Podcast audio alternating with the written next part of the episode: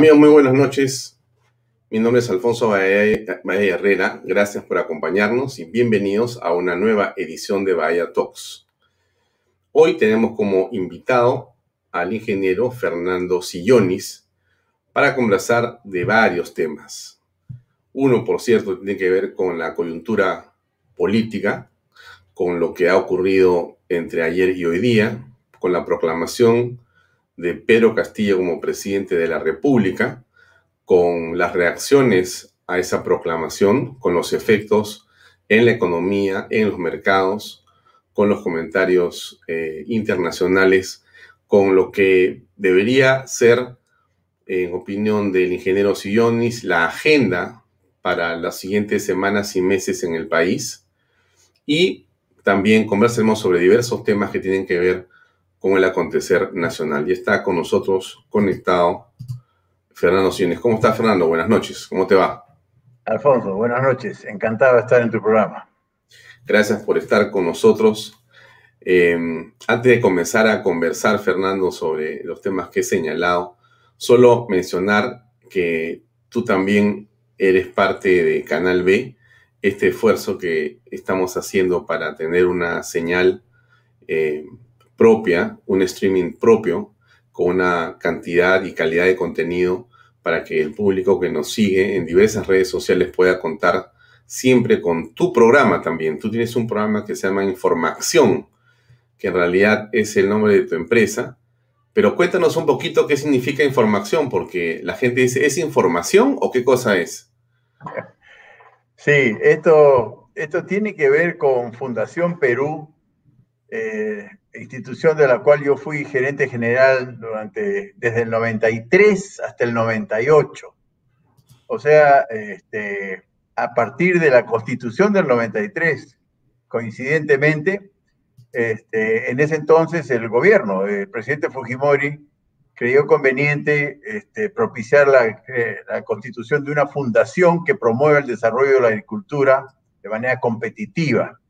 Eh, a semejanza de Fundación Chile, que fue un éxito mundial, ¿no? Reconocido por todos los que estamos en el mundo del agro, sobre todo. Mm.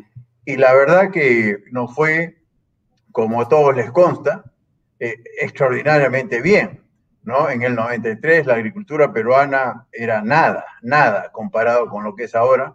Sin embargo, año 98 aparecieron los audios, los videos famosos de Montesinos, con Curi, con otros tránfugas, y empezó pues la caída de Fujimori y se deshizo la Fundación Perú, pero ya habíamos creado unos sistemas de información, que es mi especialidad, ¿no? Yo soy graduado de la UNI y después de un MBA de Wharton, y en ambas universidades yo me especialicé mucho en sistemas de información. Entonces, este, terminada la era de Fundación Perú, eh, creamos información para la acción. Eh, yo soy un convencido de que la información es un valor, es un valor para tomar decisiones, para actuar, y por eso salió Información. Y hasta el día de hoy, gracias a Dios, nos va estupendamente bien. Bueno, mira, vamos a aprovechar que estamos hablando de información para mostrar en calidad de primicia el nuevo logo que información va a tener en el programa que vamos a desarrollar con Fernando en Canal B. A ver, vamos a ponerlo para que todo el público que nos sigue por las redes sociales pueda verlo. Ahí va.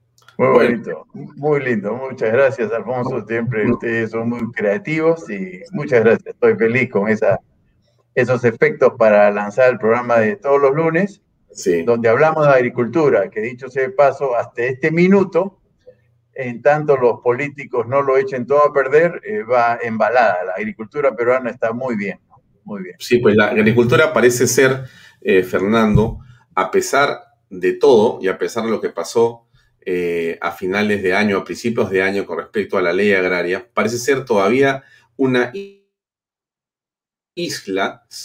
El Perú más bien continúa con la palta, continúa con los arándanos, el banano eh, sigue estando entre los primeros lugares y otros productos más.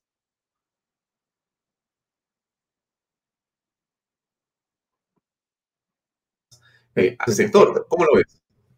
Bueno, la agricultura está, repito, embalada. La, yo siempre digo, un poco en broma, un poco en serio, felizmente las plantas no ven televisión, ni leen periódicos, ni escuchan radio.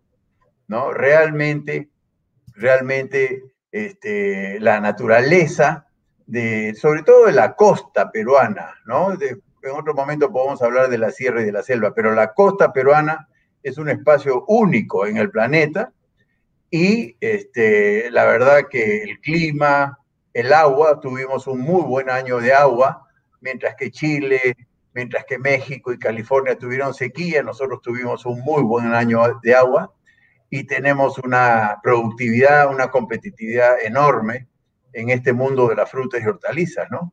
Y si el año pasado fue el récord histórico con 7.500 millones de dólares de exportaciones de frutas y hortalizas y productos agrícolas, este año superaremos largamente los 8.000, ¿no?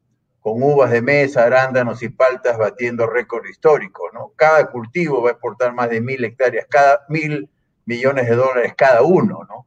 Entonces, sí, es una maravilla lo que pasa en el campo, pero la preocupación es este, cómo la política puede echarlo todo a perder, ¿no? Este, sería lamentable. En fin, esperemos que no ocurra, ¿no?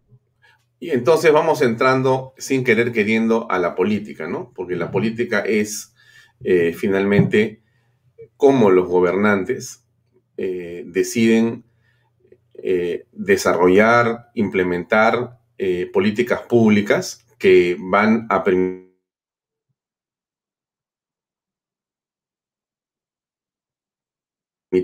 pulverizar, pueda crecer o pueda terminar. Entonces, eso es muy importante desde el punto de vista de la política, cómo los gobernantes, como los técnicos, los ministros de Estado, como los medios, tengan o tienen conciencia de la importancia que tiene la agroindustria, la agricultura, pero sobre todo de aquello que ha formado en torno a la agricultura nacional una especie como de eh, gran eh, habitáculo o espacio virtuoso, ¿no? Porque ha logrado desarrollarse de una manera competitiva en el mundo, que es lo que realmente nos llena de orgullo, ¿no? Antes el Perú, y de esto hace cuánto, este Fernando, hace 20 años no figurábamos, sino con un producto dos. Y esto es. Así es. Todo esto empezó pues con la constitución del 93. Eh, la gente no repara, pero la constitución del 79, aquella constitución por la cual el presidente Humala juró poco eh, de manera histriónica, y la constitución que muchos peruanos ignorantes, en mi opinión, reclaman, eh, prohibía las inversiones privadas en el agro eh, bajo las formas de sociedades anónimas, anónimas. Entonces era la constitución más retrógrada que uno pudiera imaginar. lo que cambió con la constitución del 93 fue simplificar el texto constitucional y abrir al sector para las inversiones privadas y pasó lo que pasó. El Perú pasó de ser un absoluto desconocido en el mundo de las frutas y hortalizas a ser una potencia mundial que somos ahora, ¿no? Y, no paramos de crecer. Así que sí, la política tiene mucho que ver, mucho que ver con que el Perú sea hoy día una potencia mundial en agroexportaciones de frutas y hortalizas, ¿no? Que es, es el alimento, digamos, de moda y es el alimento del futuro, ¿no? La alimentación saludable, ¿no? Ah, eh, son cultivos de altísimo valor y es una bendición, ¿no? Que los peruanos seamos tan competitivos en ese rubro. Mm. Sí, yo creo que es eh, una excelente eh, perspectiva la que tiene el agro. Ahora, yo quisiera regresar o más bien introducirnos al tema eh, de la noticia principal del día de ayer y del día de hoy. el Jurado Nacional de Elecciones finalmente, después de varias semanas, proclamó eh, como presidente electo a Pedro Castillo.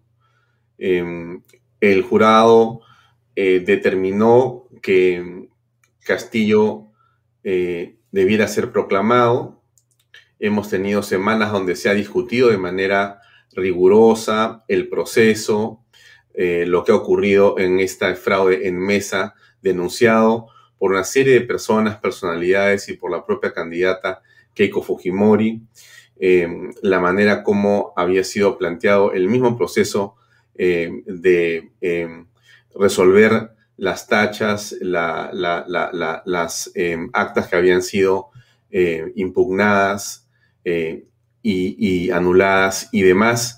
Y todo ese proceso eh, finalmente, para, y en opinión de una gran cantidad de personas, sin que se haya resuelto plenamente la transparencia y sin que se sepa la verdad electoral, finalmente el jurado tomó la decisión ayer y decidió proclamar a Pedro Castillo por una diferencia aproximada de 44 mil votos.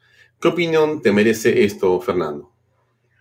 Bueno, yo me iría más atrás, más atrás del conteo de votos. Yo me iría al gobierno regional de Junín, ¿no? Y a ese eh, personaje que es Vladimir Cerrón, que es un mafioso completo, ¿no? Y que este, todos los días están apareciendo eh, nuevas pruebas que denotan que la corrupción en el gobierno regional de Junín este, en realidad se ha articulado al, Perú, al partido Perú Libre y que esa corrupción financió la campaña de, Perú Libre en primera y más aún en segunda vuelta, y en consecuencia, al haber ganado ¿no? Este, según el jurado electoral, las elecciones presidenciales, en realidad el que ha tomado el poder es una organización criminal. Eh, estamos ante una pésima noticia, ¿no? Ante una pésima realidad. Y yo he aprendido que con la corrupción no pueden haber medias tintas, ¿no? Y yo veo muchas medias tintas. ¿no? Eh, en, torno a esta elección. Eh, mira, este, la verdad que no se puede demostrar, ¿no? Sin embargo, cuando uno observa lo que pasó desde las exclusiones del APRA, del PPC, de Todos por el Perú, Perú Nación, es decir, muchos partidos absolutamente respetables fueron excluidos del proceso electoral y, sin embargo, eh, sí fueron permitidos eh, para candidatear, eh, empezando por el lagarto, el lagarto, el expresidente Vizcarra, que según ley, eso sí, claramente estaba impedido de postular porque uno tenía que renunciar 90 días antes de las elecciones, cosa que él no hizo, y sin embargo fue permitido a participar en la elección. Y después también han sido permitidos terroristas eh, sentenciados por corrupción y gente que tenía mucho menos eh, atributos que los partidos excluidos, ¿no? Entonces, para mí, este, el fraude viene de antes, de antes, desde el financiamiento del partido Perú Libre, la permisividad de las autoridades electorales con respecto a candidatos que no tenían los merecimientos, la exclusión de partidos que sí tenían el merecimiento de, participar, y bueno, ya eh, pasó lo que pasó. Pero el fraude en el conteo de votos es muy menor comparado con el fraude eh, que se estableció desde la organización criminal en el gobierno regional de Junín.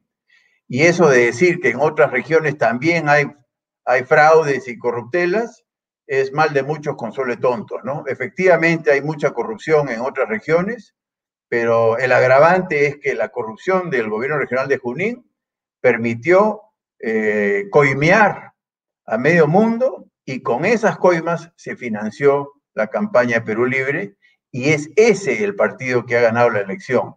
En consecuencia, eh, entró al poder ¿no? Eh, una organización criminal. En eso estamos. Yo te preguntaría, Fernando, más allá del comentario tuyo en relación a la mafia y a la organización criminal, ¿Qué va a pasar en las siguientes horas y días? ¿Cuál es tu posición con respecto a Pedro Castillo presidente? Bueno, eh, no sabemos, ¿no es cierto? No sabemos qué va a pasar. Eh, en realidad uno tiene que hablar de escenarios, ¿no? Este, yo conocí indirectamente a Pedro Castillo cuando yo era gobernador regional de Ica y él era dirigente eh, del magisterio y él fue el que lideró la famosa huelga magisterial del año 2017. Y lo que yo vi en ese personaje fue a un violentista radicalísimo, ¿no? Capaz de, eh, digamos, irrumpir en el aeropuerto del Cusco, cosa que él hizo, ¿no?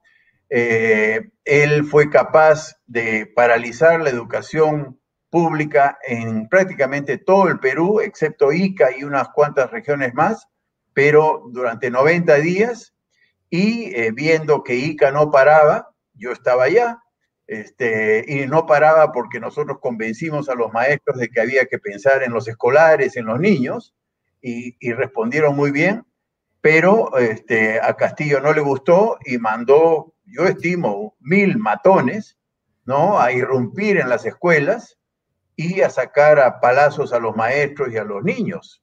Eh, ahí tuvo que parar ICA porque ya la integridad de los niños y los escolares ya estaba en juego. Entonces, este, no es pues para mí, ¿no? En mi experiencia, este maestro de primaria abnegado, ¿no? Agricultor, eh, buena gente, etcétera. No, yo lo que he visto en Castillo es un eh, como diría Basadre, un incendiario, ¿no? Eh, un incendiario. Él quiere ver todo volar por los aires. Entonces, si él va a mantener ese comportamiento, estamos mal, ¿no? Estamos hablando de un violentista radical eh, que no sabe dialogar y no, no entra en razones, ¿no? Eso es un escenario. El otro escenario. Perdón que te interrumpa, pero por ejemplo, el señor eh, Ronald Humberto Auris eh, eh, escucha lo que tú dices y señala lo siguiente: la señora Fujimori está investigada. Basta de ese argumento pobre. Cualquier reclamo de su proceso al fiscal Domingo Pérez. ¿Qué piensas al respecto de ese comentario? bueno, estamos hablando de, Castillo, ¿no? La señora Fujimori tiene que responder, ¿no? Por, por, por todo lo que ella ha hecho. Este, y la verdad que comparando la violencia con que actuó este, Castillo en la huelga magisterial donde yo era gobernador en Ica en el 2017, a mí me impresionó este, por su agresividad y por su nula consideración por los miles, en realidad millones de escolares del Perú que perdieron el año, literalmente, ir sin pandemia y sin desastre natural. Fue simplemente la terquedad de Castillo y un grupo de gente que se zurraron, digamos, en la educación escolar del, país en ese año, ¿no? Este, y repito, este, fue el propio Castillo el que rompió con otros vándalos ¿no? Los muros del aeropuerto del Cusco y se metieron, apedrearon aviones. A ese extremo llega esta, esta persona, ¿no? En consecuencia, yo estoy hablando de, ese personaje. Mm. Este, Ahora, pero ¿qué va a pasar, este, Fernando? Porque eh, el señor Castillo, hablo de Pedro Castillo, él ha sido proclamado presidente de la República ayer ya es un hecho y creo que frente a eso mm, no veo yo por lo menos nada más que hacer en términos de que está proclamado. O sea, es el presidente de la República. Así haya ocurrido todo lo que hemos señalado al principio, así ha ocurrido, como muchos conocemos lo que tú has dicho, y más cosas que quizá inclusive puedan salir, pero él es presidente ahora. A, eso me refiero. ¿Qué hacemos? Eh, ¿Lo seguimos llamando banda criminal? ¿Cómo vamos a, manejar esta situación en el país en las próximas semanas? Hay un gabinete que hacer, hay muchas cosas por delante. Sí, no, no, yo lo reconozco como presidente electo y a partir del 28 de julio es mi presidente, ¿no? Eso no está, no está en duda, eh, ¿no? Y este, yo apoyaré a, él y a, y a, su gobierno en tanto, en tanto, sea un gobierno honesto y servicial de cara a la ciudadanía, ¿no? Yo lo que aprendí en ICA es que frente a la corrupción, el abuso y la inoperancia, no podemos responder con medias tintas, como que no es mi presidente y bueno, no voy a hacer nada, ¿no?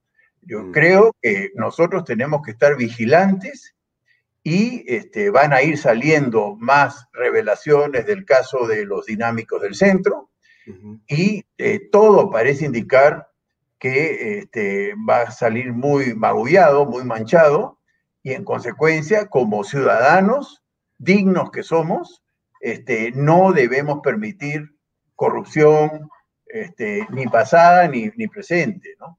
Entonces, eh, hoy por hoy está proclamado, no hay, no hay discusión. Y repito, eh, si todo sigue igual, el 28 de julio, nosotros, yo por lo menos voy a asumir que mi presidente es el profesor Castillo. Sin embargo, eh, estaré vigilante todos los días, ¿no? que, que Dios me dé vida, respecto del, del, servicio estatal a los peruanos. Yo soy un crítico ¿no? de lo que se ha hecho en nuestro país en los últimos 15 años, por decir un número, y este, es increíble ¿no? cómo se le maltrata a la ciudadanía en las cuatro grandes carencias, ¿no? que es este, agua y vivienda, salud, educación y seguridad. Este, yo seré tan firme con Castillo como lo fui con los congresistas que pretendían eh, favores indebidos cuando yo era gobernador regional, etcétera, ¿no? Y sí, la vida me ha llevado a, concluir de que tenemos que ser mucho más firmes desde la ciudadanía. Yo creo que los peruanos, y me reconozco como tal, hemos sido muy débiles, muy blandos con nuestras autoridades en el pasado. Pero, repito, la experiencia de ICA fue muy interesante porque aprendí que eh, con la corrupción ni siquiera hablar, ¿no? Uno siempre habla del diálogo, yo estoy a favor del diálogo, excepto con los corruptos, ¿no? Con los mm. corruptos no hay nada que conversar, sino simplemente confrontar, ¿no? Bien, yo tengo un video que quiero compartir con ustedes, amigos. Es un video de la señora Lilia Paredes. Ella es la esposa del profesor Castillo, una declaración que hemos tenido y que seguramente ustedes también han escuchado, pero la pongo para poder eh, compartirla entre todos. Escuchemos, por favor. ¿Está cumplido con la proclamación eh, como candidato del profesor Pedro Castillo? Sí, estamos muy agradecidos. Primeramente doy gracias a Dios. Bueno, acá no hay ninguna festejación, como usted ha dicho, pero sí, nos vamos a doblar rodillas nosotros con mis hijos y vamos a agradecer a Dios porque finalmente se logró el, el propósito, el, el, anhelo que tuvo mi, mi esposo y por eso doy gracias a Dios. Yo simplemente la festejación es dando gracias a nuestro Dios. Eso es lo que piensa la señora eh, primera dama en muy poco tiempo, ¿no? Eh, ¿Qué piensas al respecto? Mira, yo rescato primero su, sencillez, se nota que es una señora muy sencilla, del campo, ¿no? Este, eh, me gusta mucho la fe que le tiene a Dios, ¿no? Su religiosidad parece ser muy profunda, muy sincera, ¿no? Yo confío eh, en, que sea cierto eso, y, bueno, los errores eh, de lenguaje no, no, no me parece que, haya que criticarla, todos cometemos errores, sobre todo ella, que seguramente no está acostumbrada a este tipo de entrevistas y demás, pero no, es una mujer sencilla, del campo, eh, con mucha fe en Dios, eso es lo que ha dicho. Este, entonces, mis respetos, ¿no? Mis respetos a ella. Eh, dicho esto, ¿no? Dicho esto, eh, yo quiero advertir a los que nos están viendo, y anoche pasó lo que yo intuía que iba a pasar, ¿no? Este, Castillo, el presidente Castillo, llegó a decir que no iba a permitir que roben ni un solo centavo, ¿no? Este, bueno, eso es exactamente lo que decía Vizcarra, lo que decía Toledo, lo que decía Humala, y tremendos coimeros, ¿no? Todos ellos. Este, es absolutamente inimaginable, ¿no? Esperar que la gente que ha entrado con Perú Libre, y seguramente de otros partidos también, eh, no sean ladrones. Estoy seguro que al Congreso de la República, como suele ocurrir siempre, han entrado muchos ladrones, ¿no? Han entrado narcotraficantes, han entrado terroristas, eh, ha entrado gente mala, ¿no? En consecuencia, a la corrupción hay que enfrentarla, pero con firmeza, como hicimos nosotros en ICA, y que revienten, ¿no? No importa lo que digan. Y, los corruptos suelen, suelen enarbolar la bandera de la lucha anticorrupción. Eso es lo difícil que tenemos los ciudadanos, ¿no? Porque se visten de corderos y son verdaderos lobos, ¿no? Entonces, eh, mucho cuidado con lo que eh, nos van a decir, ¿no? Yo creo que hay que, hay que ir precavidos, ¿no? Y este, esperar que hay mucha corrupción hoy día en el Estado y más, ¿no? Habiendo Perú eh, libre accedido al poder. Hay mucha corrupción, ¿no? Este, entonces, eh, como no funcionan los órganos de control del Estado, porque no funcionan, eh, vamos a tener que ser nosotros los ciudadanos. La ciudad, es el turno de la ciudadanía, esa es la impresión que yo tengo. Ya, ahora, el turno de la ciudadanía me parece muy importante, pero el otro turno que también es clave acá es el turno de la prensa. Es decir, la prensa independiente tiene como una de sus funciones, como uno de sus deberes en realidad, poder fiscalizar al poder, no estar cerca del poder, sino alejarse del poder para poder fiscalizarlo, ser independiente.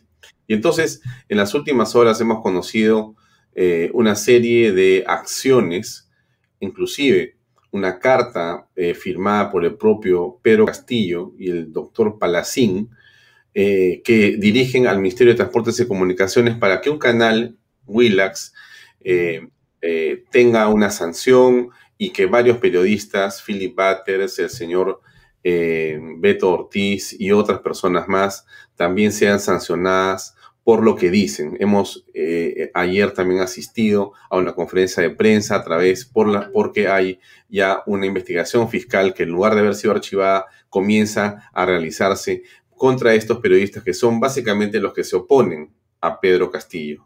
Y la investigación viene de parte de los abogados que están cerca de Pedro Castillo. Entonces, tú hablas de la indispensable eh, necesidad, lo dice también el comercio el día de hoy, eh, en un editorial tenemos la obligación de ser vigilantes y denunciar los excesos que el nuevo gobierno pueda cometer. Tú lo has comentado ahorita. Eh, está, insisto, este asunto que, que, además el Consejo de Prensa ha rechazado la carta de Pedro Castillo al Ministerio de Transporte sobre el tema de la línea editorial de televisión. Eh, Fernando Rospigliosi el día de hoy eh, escribe, ¿no? Hace muy poco tiempo, hace una hora, dice, el Poder Judicial admite querella de Bermejo, que es congresista electo, porque dije que el procesado por terrorismo es procesado por terrorismo. y todavía no tienen todo el poder. Ahí está, ¿no? Admitir a la instancia la presente querella presentada por el creyente Guillermo Bermejo Rojas por el delito contra el honor en la modalidad de difamación agravada contra el querellado Fernando Miguel Rospigliosi Capurro, dan dictándose en su contra comparecencia simple. Y ahí están los temas. Entonces, la pregunta es, bueno, bastante simple, ¿no? ¿Cómo podemos eh, imaginar o pensar que podemos, eh, desde los medios de comunicación, fiscalizar a lo que es indispensable con este tipo de actitudes de hace unas horas y esta de Fernando Rospigliosi de hace una hora. Adelante. Sí. Bueno, la prensa es parte de la ciudadanía, ¿no? Yo, yo visualizo la situación así, ¿no? El Estado y la ciudadanía. En la ciudadanía está considerada la prensa como un elemento fundamental, están las empresas, las instituciones y las asociaciones civiles en general, ¿no? y los, los ciudadanos. Este, yo sí creo que la prensa, ¿no? Eh, ayudada por la ciudadanía en ambos sentidos, este, tiene que estar vigilante, tenemos que estar vigilantes y eh, no esperemos un lecho de rosas. Este, las querellas van a aparecer, eh, yo he sido querellado por opinar, ¿no? Eh, cuando era gobernador regional. Este, repito, los corruptos se fungen de santurrones. Ellos son los, los honestos para, digamos, hacen la, la finta de ser los honestos y se sienten ofendidos y su honor, ¿no? El honor de los querellantes corruptos, este, es muy gracioso, es muy gracioso. Este, normalmente el que plantea la, la querella suele ser un corrupto, suele ser un corrupto, ¿no? Y querella a alguien que ha opinado, criticando, por supuesto, sus, actos eh, de, corrupción. ¿no? Pero así es pues el sistema de justicia en el Perú. Es muy permisivo. Eh, saliéndome un poquito del tema, yo soy de la idea de que querella denegada o denuncia archivada tiene que merecer una, uh, una sanción eh, pecuniaria a quien le formule. Eh, el, yo, yo he sido denunciado 60 veces, ¿no? Por luchar contra la corrupción ya creo que van como 50 denuncias archivadas, nunca ha pasado de la fiscalía, pero no pasa nada con los denunciantes. Entonces en el Perú hay un deporte que se llama denunciar a ver qué pasa, ¿no? Y la fiscalía está atiborrada de denuncias maliciosas, así como los jueces están atiborrados de querellas de unos, este, unos corruptos que querellan a la gente que opina en contra de ellos, ¿no? Entonces, así va a ser, Alfonso. Este, la vigilancia que estamos comentando acerca del Estado y el desenmascaramiento de la corrupción que de hecho va a haber, porque hay y ha venido, eh, siempre ha existido y ahora creo que va a ser más, ¿no? El desenmascaramiento de esa corrupción va a generar represalias, no, no va a ser fácil.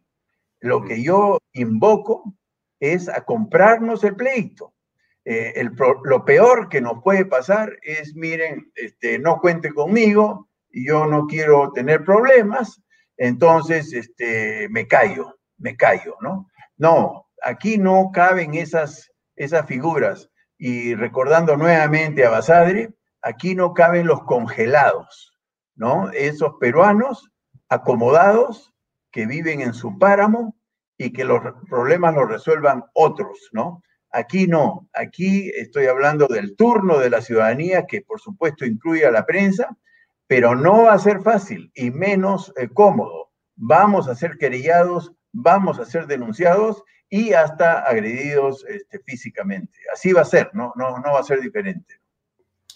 Eh, el otro escenario que es central es el Congreso de la República.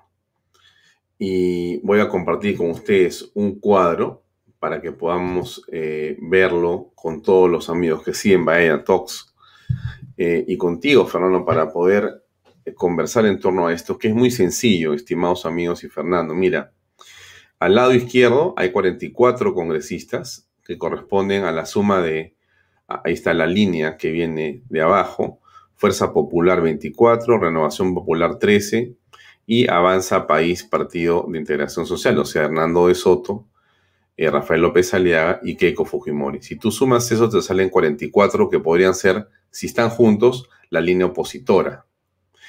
Eh, si usted ve la línea roja, que dice 52 oficialista, suma, por supuesto, 37 del grupo de Perú Libre, eh, Partido Democrático Somos Perú, donde también están ya adheridos, Podemos Perú también y Juntos por el Perú. Eso suman más o menos, no, suman 52, quedando los tres morados o las tres moradas eh, por sumarse o no. Y queda Acción Popular y Alianza para el Progreso. Si sumamos estos dos, dan 31 votos. O sea que, en fin, estamos en esta situación, ¿no? En esta situación que no es para nada, eh, digamos, tampoco halagüeña o reconfortante, porque da la impresión que pronto, si Alianza para el Progreso de César Acuña y Acción Popular, eh, donde los líderes no están muy determinados o definidos, aceptan negociar con una cantidad de votos y se parte esa bancada, pues van a obtener los 65, 66 para poder tomar el Congreso de la República. Tendrían entonces ejecutivo y tendrían legislativo. ¿Tú ves eso o tú crees que no, que estos números no son así y tienes otra visión de las cosas? No, yo creo que, que los partidos no van a votar en bloque, ¿no? Ni siquiera Perú Libre. Eh, yo lo que estoy viendo eh, al interior de Perú Libre, por los videos que circulan pues a través de los WhatsApps y los Messengers y todo esto, es que este, va a haber una ruptura al interior de Perú Libre, ¿no? Este, podría, digamos, los, los de Cerrón, ¿no? Y los que, los militantes que están pues confundidos, están confundidos como muchos militantes de muchos partidos eh, vigentes. Eh, repito, yo lo viví también en, ICA, ¿no? El hecho de ser del partido, ellos creen eh, merecer derechos absurdos, ¿no? Como conseguir empleo o si son proveedores que le compren a ellos y demás, ¿no? Entonces, está clarísimo eh, por los líos que hay en las audiencias que veo del propio Perú Libre, que, vayan a, todos en bloque respaldar a, Castillo. Yo creo que va a haber un fraccionamiento eh, casi en todos, en todos los, en Acción Popular siempre ha habido, en Perú Libre. Ahora, el problema nuevamente es la corrupción, ¿no? Si, si hay corrupción este, en el Congreso, y estoy seguro que han entrado varios, varias joyitas, ¿no? En esa materia, y si empieza el transfugismo y el soborno y, las corruptelas de, esa, de, esa, de, ese tipo, este, cualquier cosa puede pasar, ¿no? Eh, hoy por hoy, más bien yo confío confío eh, que el Congreso puede ser un contrapeso interesante en favor de la democracia, ¿no? Este, hay gente muy calificada que va a alzar la voz, va a opinar, va a tener eco en la prensa, y, yo creo que eh, este Congreso va a poder contrarrestar algunos arranques, ¿no? del gobierno en el tema de la, Asamblea Constituyente, la nueva constitución, la segunda reforma agraria me da la impresión que el Congreso va a ser un, una especie de eh, compensación, ¿no? de, traba eh, en positivo, en positivo. Ojalá no me equivoque. ¿no? Hmm. Eh, a ver, algunas personas dicen lo siguiente, Fernando. En efecto, Pedro Castillo es presidente, tienes un Congreso que podría ser oposición o podría ser oficialista, no, no, no se sabe todavía. ¿no? Y tienes a la calle, que podría jugar un papel también de alguna manera de control, ¿no? Con protestas y con marchas pacíficas que estoy seguro mucha gente querrá organizar si es que el eh, señor Pedro Castillo como presidente eh, quiere establecer una asamblea constituyente o quiere gobernar de una manera que no, digamos, es la mejor según el entender de estas personas en las calles. Entonces, el enfrentamiento, el enfrentamiento, la polarización eh, continuada después de que ayer se proclamó el presidente, ¿tú consideras que conviene al país o tú crees que habría que más bien darle al gobierno un periodo de tregua, un periodo de luna de miel para que pueda establecer su política pública y entonces avanzar de alguna manera, si es que fuera así, pero en todo caso desplegar sus ideas? ¿O tú crees que hay que hacerle una oposición desde ya e inmediatamente? No, no, ni uno ni lo otro, ¿no? Ni, ni, ni, luna de miel, ni oposición radical del saque. Es simplemente, este, si aparece una iniciativa para crear una asamblea constituyente, yo creo que la gran mayoría de peruanos, y eso sí son más del 50%, somos más del 50%, eh, saldríamos a protestar, ¿no? Si el presidente Castillo anuncia que eh, ha meditado la situación, ¿no? Y, consultado con, con, el pueblo, como le gusta decir, y, mejor vamos con la constitución y mejoremosla eh, artículo por artículo en función de un debate serio, yo sería el primero en apoyarlo, en apoyarlo, pero con entusiasmo, ¿no? Este, si la segunda reforma agraria, en vez de un proceso expropiatorio eh, fatal como el que aplicó Velasco, se transforma en una iniciativa para hacer afianzamiento hídrico para los pequeños productores con transferencia de tecnología y financiamiento oportuno, que cuente conmigo, yo lo voy a respaldar. Pero ni lo uno ni lo otro, repito, no, no es luna de miel a que haga lo que sea, a ver qué pasa, sino del saque. Uno va a saber eh, ¿no? si lo que plantea te va a llevar al progreso del país o va a ir en contra del progreso del país. Y con la corrupción no hay luna de miel, no, no hay luna de miel.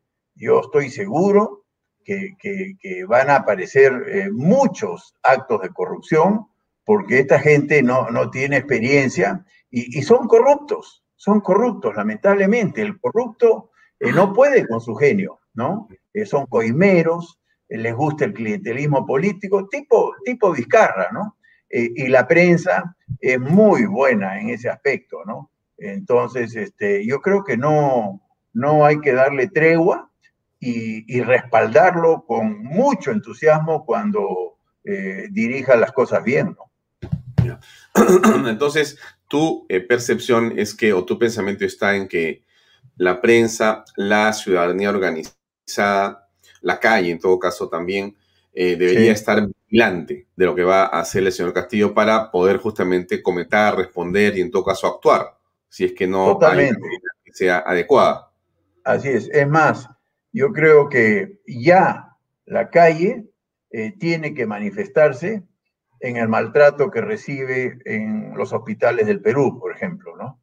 Este, la calle tiene que manifestarse contra los alcaldes corruptos, ¿no? Que chantajean a los invasores de tierras y, realmente los, maltratan a más no poder la calle tiene que manifestarse ¿no? Eh, eh, en la, corrupción que hay en, la salud pública, cuando los, los médicos corruptos abandonan, que son algunos, por cierto, no todos, cuando algún médico corrupto abandona el hospital a media mañana, la calle va a tener que, expresarse. Este, yo te he contado de Cívica, esta asociación que hemos creado, un grupo de exfuncionarios de ICA, y es para eso, ¿no? Es para defender nuestros derechos ciudadanos, ¿no? Eh, según la Constitución. ¿Y qué está, haciendo, ¿qué, está haciendo, qué está haciendo Cívica o qué puede hacer Cívica? Porque da la impresión que uno desde la ciudadanía poco puede hacer además de marchar. Y déjame solamente compartir un segundo esta imagen que me parece importante. Eh, Álvaro Zarco la comparte en su Twitter eh, gracias a los patriotas que siguen resistiendo, ¿no? Entonces él muestra unas fotografías eh, que eh, debe ser el campamento de este momento, de esta hora, en el centro de Lima, frente al Palacio de Justicia y frente al Sheraton, de un grupo de personas que sigue ahí con el eslogan Castillo no me representa. Castillo presidente ilegítimo. Bueno, ok, a ver, esa es una manera de protestar, una manera, pero tú en Cívica, Fernando, tienes otra o haces otra cosa además de, ver esto solamente con buenos ojos, pero ¿qué más se puede hacer? ¿Qué has hecho? ¿Dónde está la solución? En Cívica hemos presentado la primera denuncia penal eh, a 50 vándalos identificados que bloquearon la carretera panamericana en Ica en diciembre pasado. Eso en realidad no es un rol de, la ciudadanía, ese debió ser el rol del Estado. El Estado debió eh, denunciar a los vándalos que no solo bloquearon la carretera, apedrearon vehículos con niños, con adultos mayores, durante cinco días. ¿no? durante cinco días, eh, incendiaron ambulancias, eh, irrumpieron en instalaciones privadas, incendiaron tractores, incendiaron computadoras, incluso postas médicas. Todo eso pasó en ICA y nosotros hemos estado esperando pues que el Estado formule las denuncias del caso y el Estado no hizo ninguna denuncia. Es más, nosotros tuvimos acceso a órdenes desde el Ministerio del Interior eh, instruyendo a la policía a no actuar, a no actuar, o sea, dejar que los vándalos incendien vehículos y maltraten a millones de peruanos que estaban atrapados sin tener nada que ver con la protesta. Entonces, a mí me ha parecido una violación grosera, ¿no? De los derechos constitucionales que tiene el Perú, los peruanos, y Cívica ha formulado una denuncia. Nosotros hemos identificado a los vándalos, hemos documentado el delito con videos que por supuesto salieron en todos los medios y hemos hecho la denuncia y, estamos pensando en formular eh, ese tipo de denuncias. Denuncias que este, vayan en contra de este, vándalos que cometan delitos flagrantes en desmedro de la ciudadanía. Esto podría aplicarse no solamente al tema de la agricultura, la minería o cualquier actividad en la que aparezca un grupo de personas que de manera ilegal cierra carreteras, cierra vías de acceso y atenta contra la propiedad privada, ¿es así? Ah, de eso se trata, no es una cosa contra la agricultura, es el bloqueo de la carretera y, ahí se afectaron, este, por supuesto, actividades comerciales, turísticas, mineras, portuarias y todo lo demás, pero sobre todo el derecho de nosotros, los peruanos, a libre tránsito y a la integridad física, ¿no? En, el norte hubieron muertos, hubieron muertos por los actos vandálicos, ¿no?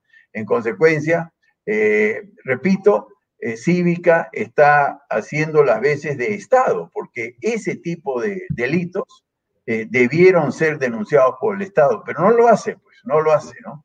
Entonces, este, nuevamente, es el turno de la ciudadanía. No debiera ser, ¿no? El Estado está para eh, garantizar el orden público y salvaguardar la integridad de los ciudadanos, pero no lo hace. Entonces, a falta de un Estado, eh, somos los ciudadanos organizados los que nos vamos a defender nosotros mismos. Ya, de acuerdo. Ahora, Fernando, ¿cómo puede hacer eh, una empresa o un grupo de empresarios o un grupo de emprendedores o personas que están en cualquier, digamos, lugar del país y necesitan eh, una infraestructura o alguien que los ayude como lo que tú estás haciendo desde Cívica. Te llaman a ti, a Cívica, hay una página web. Sí, cívica.pe, ¿no? Cívica.pe, tan sencillo como eso. Y sí, ahí, ahí nos ponemos en contacto y nosotros estamos para recabar información, sustentar bien la denuncia y formularla, ¿no? Y comprarnos el pleito, comprarnos el pleito que el Estado no se quiere comprar, ¿no? Eh, la permisividad, la pusilanimidad, como tantas veces he dicho, del Estado es desesperante, ¿no? Y hablando de comparativamente, eh, algo criticable, ciertamente, pero hace poco, dos o tres días, me parece que 10 o 12 personas seguramente golpearon el carro del ministro de Salud y se ha hecho todo un lío, ¿no? Con intervención fiscal y todo lo demás. Sin embargo, Ica estuvo bloqueada cinco días eternos con miles y miles de niños, ancianos, mujeres, eh, personas enfermas, sin agua, sin comida, eh, con eh, pedradas, con incendios de vehículos, con llantas reventadas, quemadas, y no pasó nada, ¿no? Entonces, este, ojos que no ven, corazón que no siente, así actúa el Estado. Si ellos no son los afectados, que se revienten los ciudadanos. A mí me parece muy mal, ¿no? Muy mal esa, esa actitud egoísta en el fondo, y cada vez que le toca a un ministro, cosa que también yo critico, este, ahí sí salen con toda la fuerza del Estado, ¿no? Entonces sí, eh, pasen, pásenme la voz a través de cívica.pe y, y, nosotros queremos ayudar. ¿no? Tiene que ser un delito que afecte eh, los derechos eh, civiles de los peruanos. ¿no? Es, nosotros queremos defender eso, no queremos defender a una empresa, sino en general a la colectividad, a la colectividad. Bien, otro tema que me parece importante porque es parte de lo que ha ocurrido en las últimas horas tiene que ver que ya con un eh, planteamiento o valoración ética. Eh, el presidente Francisco Sagaste observó la autógrafa que elimina la pensión vitalicia para expresidentes. Eh, esto lo había propuesto el Congreso y él dijo, no, no se elimina la pensión vitalicia, hay pensión vitalicia, vitalicia, ya no puede decir nada el Congreso y él tendrá una serie como eh, expresidente una serie de beneficios junto con los otros expresidentes de la República. Están aquí en la nota de Expreso. ¿no? ¿Qué es lo que dice Expreso? Ah, va a tener eh, una pensión equivalente a 15.600 soles, un vehículo propio con chofer, seguro de salud y agentes privados para velar por su seguridad. Eso es lo que eh, ha, eh, digamos, permitido o tiene como consecuencia esta observación al autógrafo que eliminaba esto por parte del Congreso. Él ha dicho, no, no lo eliminan, lo dejan así y él va a ser uno de los beneficiarios inmediatos. ¿Qué piensas al respecto?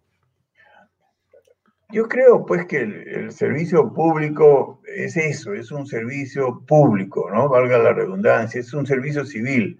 Eh, yo creo que estas rentas vitalicias son muy injustas, eh, quizás se justifiquen en, otros países, ¿no? En general yo estoy en contra de esto, ¿no? Este, repito, yo lo viví en, en ICA, es un sacrificio económico muy grande meterse en política si es que uno no va a robar, ¿no? Que puede ser su caso, pero las pensiones vitalicias con carro propio, a mí me parece este, que no van, no van, sobre todo en el Perú. Hay, hay merecimientos mucho mayores en el ámbito de la salud, la educación y la seguridad y el agua, ¿no? Que son las cuatro grandes carencias.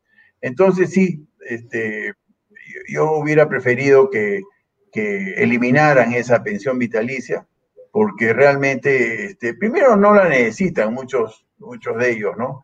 Y, hay, hay mucha gente que sirve al Estado y que no termina con renta vitalicia. Así que me parece una, una digamos, exclusividad que no se justifica. Yo hubiera eliminado la pensión vitalicia, yo creo que eso le, haría bien al Perú. Yo sé que económicamente no, no tiene una implicancia relevante, pero es un gesto, un gesto que hubiera sido deseable, ¿no?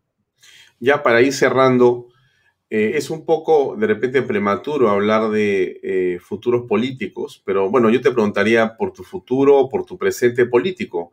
Tú eh, quisiste participar, eres una de las personas que no logró ni siquiera inscribir tu fórmula presidencial como tantos otros.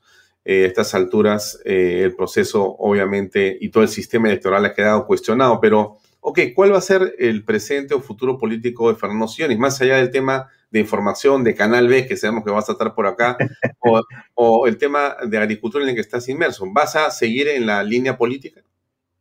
Mira, estamos haciendo política este minuto, ¿no? Este, yo siempre he dicho y, y repito lo que, lo que siempre he dicho, que soy materia dispuesta, como debemos ser todos los peruanos. O sea, no quiero congelarme, eso sí me queda claro, pero no es un afán. Yo, me, está costando trabajo transmitir esta posición, ¿no? Este, algunos periodistas me han dicho, no, así no vas a llegar a ningún lado. Bueno, no llegaré pues a ningún lado, no tengo problemas. No es un afán, como veo en muchos políticos que se desesperan por, por ser políticos y llegar a los cargos que ellos aspiran. Yo soy materia dispuesta y seguiré siéndolo, ¿no? En la medida que se presenten oportunidades, ahí estaré. Como lo estamos haciendo, repito, en esta conversación tan, tan cordial contigo, y como lo hacemos con Cívica, como lo hacemos desde el ámbito privado y todo lo demás. Pero tenemos que meternos en política, sobre todo los jóvenes, ¿no? Y veo que lo están haciendo, así que hay, hay optimismo, hay razones para estar optimistas, porque los jóvenes están, me parece, tomando conciencia de la importancia de, participar en política. Mm. Ahora, a la política se va por varios caminos. Tú has tentado eh, la presidencia de la República del Perú, has sido antes gobernador de Ica con mucho éxito. Están próximas las elecciones eh, para gobernador nuevamente, más o menos falta un año y un poco más, un año y medio, y también para la alcaldía de Lima y de otros distritos en el Perú. ¿Está tu horizonte en qué lugar y por qué medio lo harías? ¿Vas a hacer un partido político? ¿Vas a, buscar un partido político que ya existe? Mira, a mí no me gusta la idea de formar un partido político más, ¿no? Este, yo he criticado mucho la atomización de partidos en las elecciones pasadas. Eh, contigo creo que hemos conversado acerca de la, eh, conveniencia de propiciar un frente, ¿no? Un frente de centro, un frente de derecha, como quieran llamarle, y fracasé, ¿no? Este, nadie quiso eh, formar un frente y fueron los 18, y si no hubiera sido por las exclusiones hubieran ido veintitantos, y, a mí me parece mal eso, mal, este, pésimo, es una falta de respeto a la ciudadanía, lo, he dicho. Entonces, en términos generales, eh, yo prefiero eso a formar partidos. Sin embargo, eh, tengo amigos que son muy correctos, muy, muy digamos, este, ilustrados en la materia, y pareciera, ¿no? Que pareciera que la política peruana no tiene otro camino que seguir formando partidos y tratar de ganar este, en estas contiendas donde participan 20 o más partidos. qué pena, ¿no? Qué pena que el Perú esté en ese camino en vez de tener tres o cuatro partidos y, punto, ¿no? Pero yo eh, lo que voy a tratar de hacer, Alfonso, es propiciar la creación de un frente y bueno, en la medida que no tenga éxito, lo que digan los, los entendidos, ¿no? Bueno, bien, eh, Fernando, llegamos al final de esta conversación. Te deseo mucho éxito, mucha suerte. Eh, por delante está el gabinete está el Congreso, está el gobierno, terminó la campaña electoral eh, oficialmente ayer, cuando ya se declaró un ganador, entonces pasamos a otra posición. Un mensaje tuyo muy corto, de algunos segundos, para la gente que escuche que está, eh, bueno, en realidad hay eh, por parte de muchos peruanos un sentimiento de luto nacional y lo expresan en las redes sociales y lo expresan de muchas maneras legítimamente. Se siente una porción de la población insatisfecha absolutamente. ¿Cuál es tu recomendación hacia ellos? ¿Cuál es tu mensaje? Sí, el luto es, este, es, un, es un acto que uno practica ante la muerte, ¿no? De un amigo, un familiar eh, o, algunas personas. Eh, eso no ha ocurrido en estricto, ¿no? Eh, lo que ha ocurrido es una cosa muy grave, ¿no? Una organización criminal ha accedido al poder eh, eh, ejecutivo, ¿no? una organización criminal nos va a gobernar. O sea, es, es parecido a un luto, pero no es un luto exactamente. Entonces, estamos advertidos, ¿no? está en nosotros el evitar que esta organización haga de las suyas. Es el turno de la ciudadanía. ¿no? Ese sería mi mensaje final. Llegamos al final. Fernando, gracias por esta conversación. Muy amable de tu parte. Hasta una oportunidad próxima. Gracias. Hasta la próxima, Alfonso. Cuídate. Gracias. Buenas noches. Bien, amigos, era Fernando Sillonis. Yo eh, me despido, pero sin antes eh, hablarles de, por supuesto, Canal B pronto, 7 días, 4 horas, 00 minutos, 20 segundos.